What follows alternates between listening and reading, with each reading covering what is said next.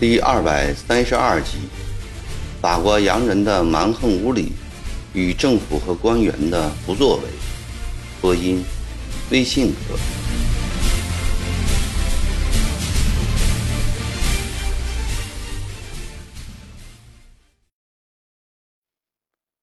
在门外数百人的跟随之下，徐汉龙、刘矮子、冯瘸子、罗驼子，再加上武兰珍。一起来到了天津知府衙门。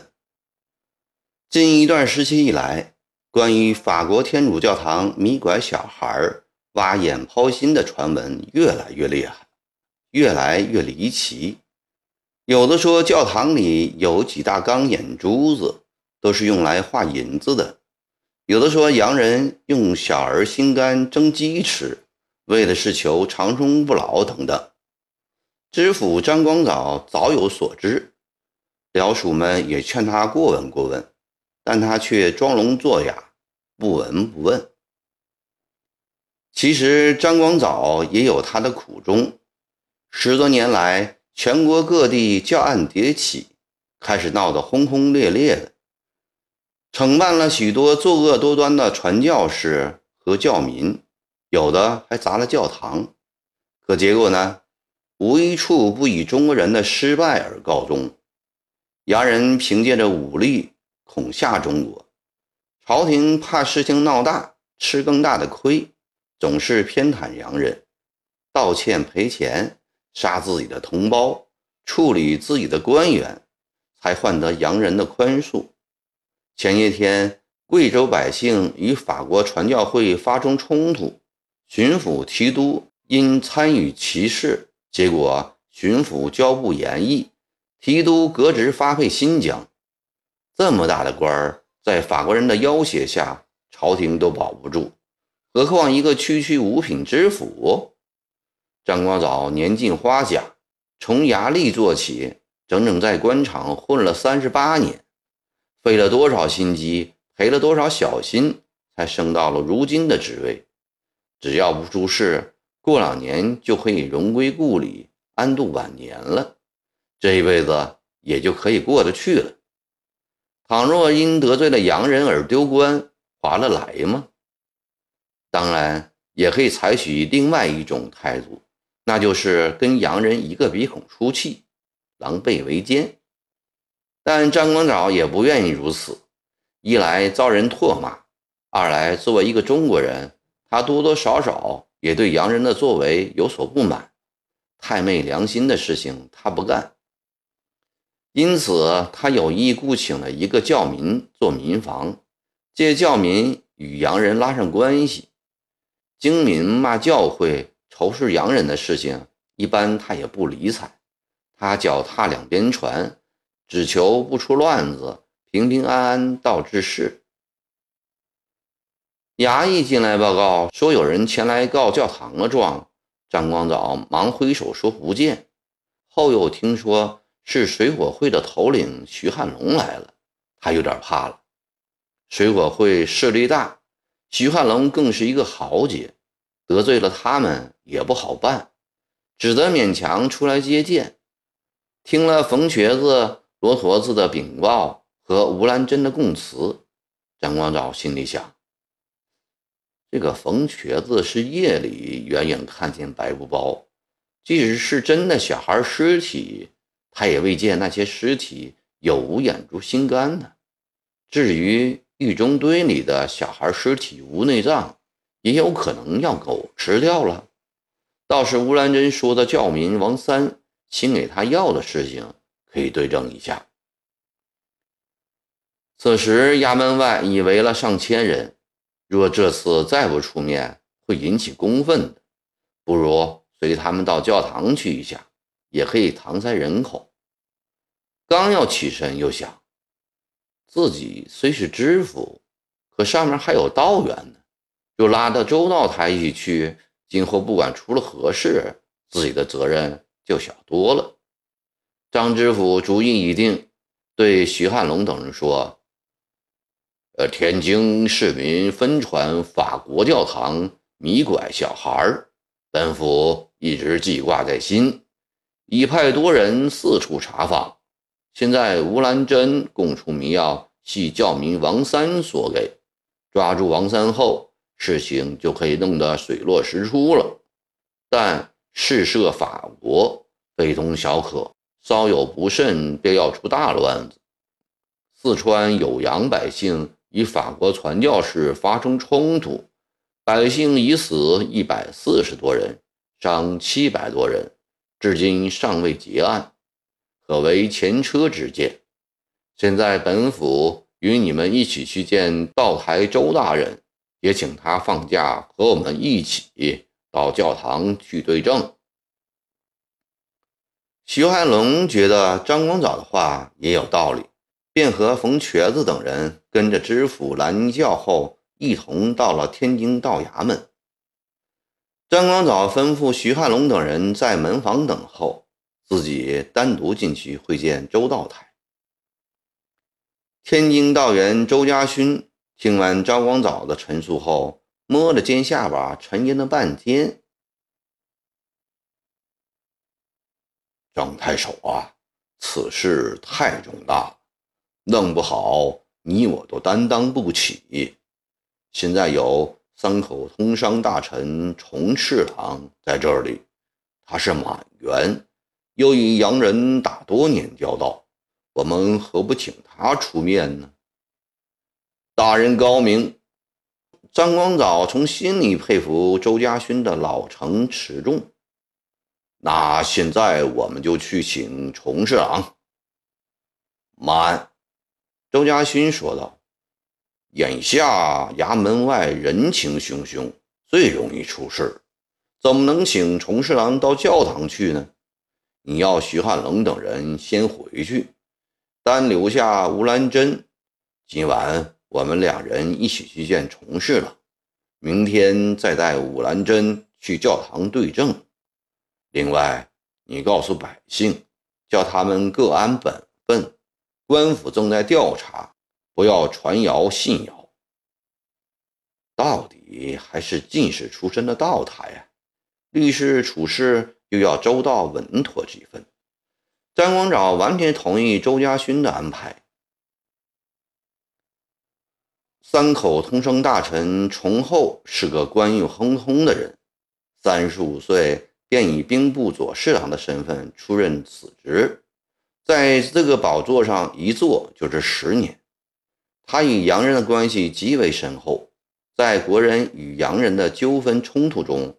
他一贯是站在洋人的立场上，他绝不相信法国教堂有挖眼抛心的事，他愿意亲眼观看吴兰珍与王三的当面对质。徐汉龙回去后，立即通知了水火会的人，明天都到教堂去。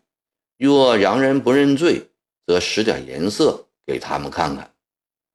水火会的人早就憋了一肚子的怒火。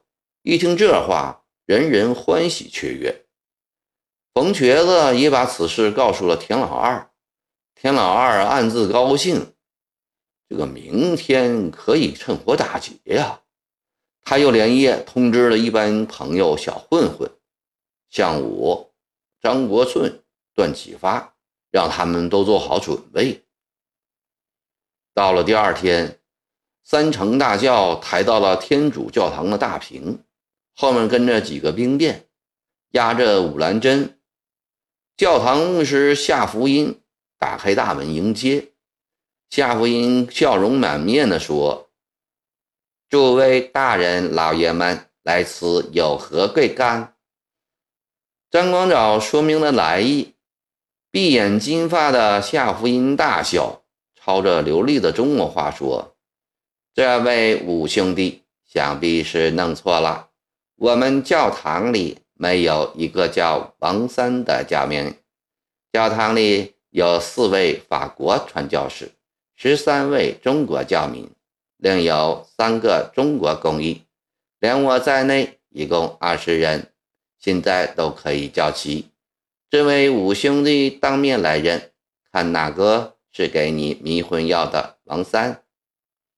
夏夫人泰然自若的神态使张光藻暗暗吃了一惊。他瞟了一眼武兰珍，只见那家伙脸红一阵白一阵的，紧张极了。一会儿，教堂里的二十个人都到齐了。夏福音依然笑容可掬地说：“我相爹，你来认吧。”武兰珍战战兢兢地走了过去，从第一个看到了最后一个，又从最后一个看到了第一个。最后颓丧地摇了摇头，夏福音又笑道：“诸位大人老爷，我们法兰西帝国的传教士到贵国来，是为了传播上帝的福音，拯救世人的灵魂。在贵国建育婴堂、医院、讲书堂，全都是为贵国人民做好事。主对我们说。”全世界的人不分国家，不分民族，不分贵贱，不分男女，都是兄弟姊妹，应该相亲相爱。我们既是传播福音、为贵国造福的人，又怎么会做那种伤天害理的事呢？贵国的圣人孔夫子说得好：“己所不欲，勿施于人。”我们自己的眼睛不愿被人挖，胸膛不愿被人抛。又怎么会去挖别人的眼、抛别人的胸呢？前五兄弟说的“教堂左边的铁门”这句话也不对，教堂左边根本就没有门，右边的小门也是木的，教堂没有铁门。这位五兄弟可能中了妖魔的邪。夏福音说着，走到惊恐万状的武兰珍面前。念念有词地说：“万能的主呀，你消除他心中的邪恶，救救他的灵魂吧！啊，主，阿门。”夏福音这幅画弄得几位大人老爷目瞪口呆，再也说不出一句话来。陈后气的是拂袖而起，一手指着武兰珍的额头骂道：“王八羔子！”回去再跟你算账。转脸对夏福音拱拱手：“对不起，打扰了。”说罢，也不同周家勋、张光藻打声招呼，便气冲冲地从教堂里走出来，钻进了教中。周家勋、张光藻也只得姗姗告别。这时，教堂外围观的百姓已成千上万。吆喝声、呼喊声、咒骂声汇成了一片。徐汉龙从人群中冲了出来，抓住张光藻的教杆问：“张太守，洋人认罪了吗？”张光藻苦笑地说：“大家都散开回去吧。武兰珍认错了人，教堂里没有王三。”他边说边进教，吩咐赶快回衙门。徐汉龙是气得大骂：“这般无用的软骨头，昏官！”这时，教堂里走出了一个中国教民来，双手叉腰，对着众人高喊：“武兰珍诬陷好人，败坏教堂名誉，不得好死！你们还围在这里干什么？”徐汉龙冲过去，伸手啪打了一巴掌，怒骂道。你这条洋人的哈巴狗，白披了一张中国人的皮！那人捂着脸叫道：“你打人，打你又怎么样？你这个炎黄子孙的败类，老子还要宰了你！”徐汉龙威严地站在那个教民的面前，犹如一个正义在握的审判官。刘矮子带着水火会的人高喊。恶狗奴才，打死这个汉奸鬼！那教民吓得忙逃进了教堂，把大门紧紧的关上。围观的人们纷纷向教堂和育婴堂丢石头、丢垃圾。看热闹的人越来越多，兴趣也越来越大。人们都希望把事情闹大。大部分的人是想借此煞一下洋鬼子的气焰，出一口多年积压在胸中的不平之气。也有不少人活得百无聊赖，欲借此寻点刺激，让生活增添些花色；还有些青皮无赖，最怕的是天下不乱，他们就得规规矩矩的；最盼的就是社会混乱不堪，他们好来个乱中得利。教堂外人群的喧闹早已惊动了离此不远的法国领事馆。领事封大业像一头受伤的野兽，在大厅里咆哮狂怒。这个对拿破仑崇拜的五体投地的法国外交官，自以为是上帝的高等子民，仗着背后强大的军事力量，在中国的土地上有恃无恐。在他的眼里，中国贫穷落后，中国人愚昧野蛮。他对各地反法国教民的民众斗争恨之入骨，一向主张血腥镇压，以维护法兰西帝国的威严，保证天主教在中国的传播畅通无阻。此刻，他见教堂外的人群越来越多，吵闹声越来越大，是暴怒已至。天津的地方官呢？他们都躲到哪里去了？他指着身边的秘书西蒙喝问，那神情仿佛他就是节制天津道府的直隶总督一样。呃，刚接到报告，知府张光藻、知县刘杰都已派兵出来弹压了。身穿笔挺西服的西蒙回答道：“派了多少兵？呃，一百多。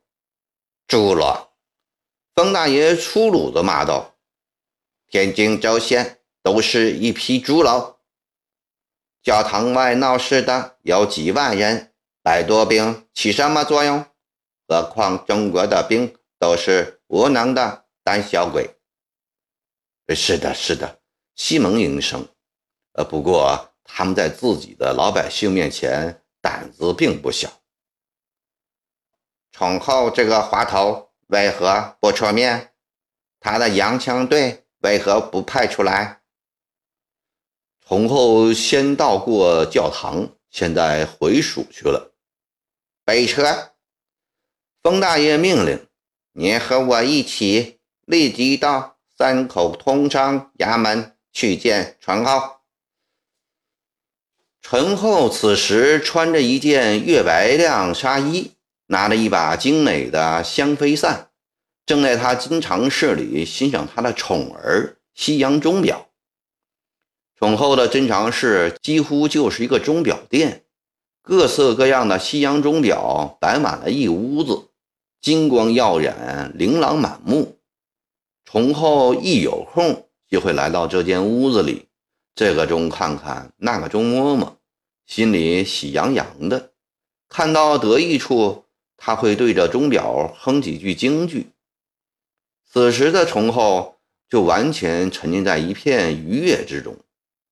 上个月，一个比利时商人送给他一座特别的自鸣钟，这座钟有半人高，通身以珐琅装饰，且镶金嵌玉，显得十分的珠光宝气。